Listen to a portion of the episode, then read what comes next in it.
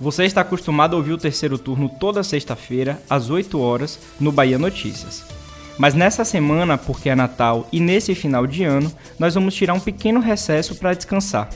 Nos vemos novamente em janeiro, sempre aqui comigo, Gabriel Lopes, e meus colegas Anderson Ramos e Lula Bonfim. Espero que vocês continuem ligadinhos com a gente aqui no ano que vem e boas festas!